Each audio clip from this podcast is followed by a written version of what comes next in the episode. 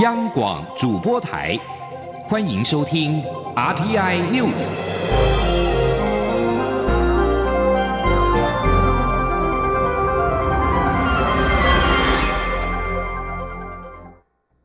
各位好，我是张春华，欢迎收听这节央广主播台提供给您的 RTI News。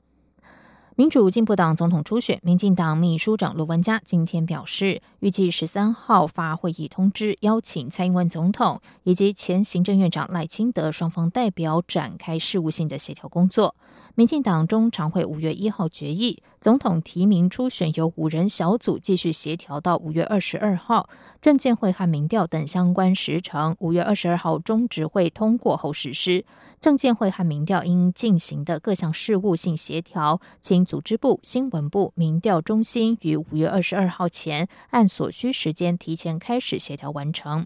民进党秘书长卢文嘉今天说，党中央预计十三号会发出会议通知，邀请蔡赖双方代表展开事务性协调工作。赖清德竞选办公室发言人林胜哲今天表示，期望协调能够往前进，不要原地踏步，其他细节再来协商。而蔡英文总统初选阵营发言人阮昭雄则说，采取对比式民调比较合理，这可以展现民主的精神。此外，也应该与时俱进。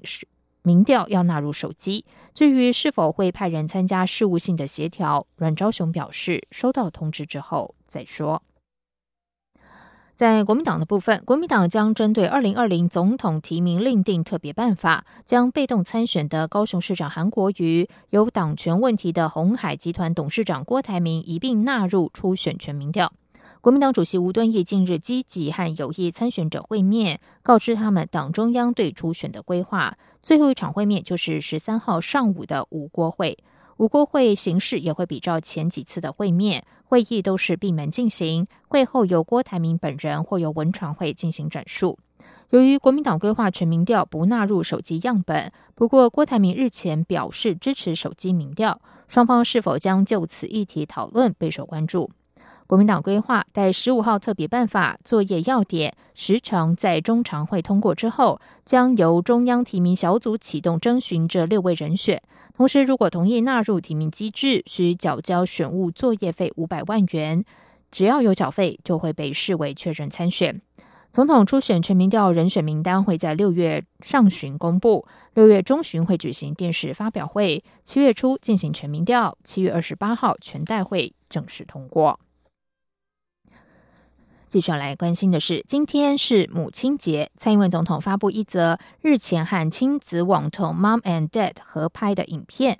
除了祝所有的妈妈母亲节快乐之外，总统也表示，为了让年轻的爸妈愿意生养，政府除了为全民减税，还推出准公共化托育系统。今年八月一号起，全台湾同步实施，目标是到二零二四年，全台七成的幼儿园都可以加入。总统日前和亲子 YouTuber 星星华爸前往内湖花市。总统除了关心台湾的花卉产业，也和星星华爸采购送给鸟妈的康乃馨花束。总统还亲手替星星写卡片，准备给鸟妈一个大惊喜。收到来自小英总统和星星华爸爱的礼物之后，鸟妈又惊又喜，并趁着难得的机会自告奋勇，代表所有妈妈向总统发声，希望政府能够重视双薪家庭的负担问题。总统表示，养儿育女确实是很大的负担，目前的公托也的确不够，所以政府推出了准公共化政策，扩大幼托补助方案，希望替年轻爸妈减轻负担。总统说。所以，我们现在发展一个叫准公共化系统，某一种程度比照公立的托儿所的收费了哈。目标是二零二四年哦，七成的幼儿园都可以加入这这个我们所谓的评价系统。哦，太棒了！七成的话算是蛮七成蛮高的。对，为了让年轻的爸爸妈妈能愿意生、愿意养哦。我们花多大的力气都愿意，因为这个真的是国安问题。真的是，真的是。我们必须把国家的财政整理好，好让国家的财政不要出现有地雷，那我们就有财政的空间来照顾我们的年轻人、我们的小朋友。这是一个政府的一个决心，也是一个责任感。总统也表示，今年还实施了减税措施，未来也希望能够将总工时持续降低，减轻年轻人的压力，让他们在人生的第一段路可以走得轻松一点。而民间团体关爱之家特地在台北车站的大厅搭建舞台，替在台湾生活的移工妈妈欢庆母亲节。由于近年来女性移工在台怀孕、生产有增加的趋势，衍生了许多照护需求。关爱之家呼吁女性移工，如果在台湾怀孕或是有幼儿照顾的相关困难，都应该勇于求助，政府和民间都能够提供相关协助，避免憾事发生。记者谢嘉欣报道。应民间团体关爱之家邀请，多位外籍移工妈妈带着孩子，十二号齐聚台北车站大厅，共同欢度母亲节，并借由一段段歌舞演出，向社会呼吁重视移工妈妈与移工宝宝在台的生活权益。来自印尼的女性义工白萝卜妈妈在现场分享自身经验。三年前因丈夫酒驾入狱，她独自带着两个三岁不到的孩子，生活陷入困顿。经过移民署转介，接受关爱之家，包括照顾孩子、保姆课程训练等协助，才渡过难关。而许多在台的义工妈妈最常碰到的难题就是经济问题。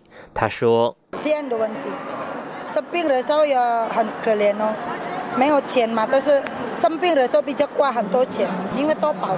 关爱之家创办人杨洁宇指出，随着网络交友平台发达，女性移工来台怀孕人数有提高趋势。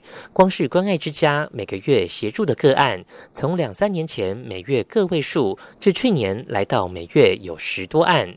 而女性移工发现怀孕后，可能因害怕遭驱逐出境而逃跑，或选择在家产子，结果造成难产或大量失血死亡。同时，也因为医疗资源难以接触，孩子无法施打预防针，造成染病死亡的憾事。所幸政府近年已经完成修法，让社福单位能够给予协助。另一方面，这些移工妈妈也面临需要赚钱来养家、支付机票费、遣返费、财罚金等费用。杨洁瑜呼吁移工妈妈们，如有怀孕、生产、孩童照顾、经济压力等困难，务必要寻求政府或关爱之家等民间团体的协助，才能避免憾事发生。中央广播电台记者谢嘉欣采访报道。在外电消息方面，在本月稍早爆发致命的以巴冲突之后，双方目前维持脆弱停火。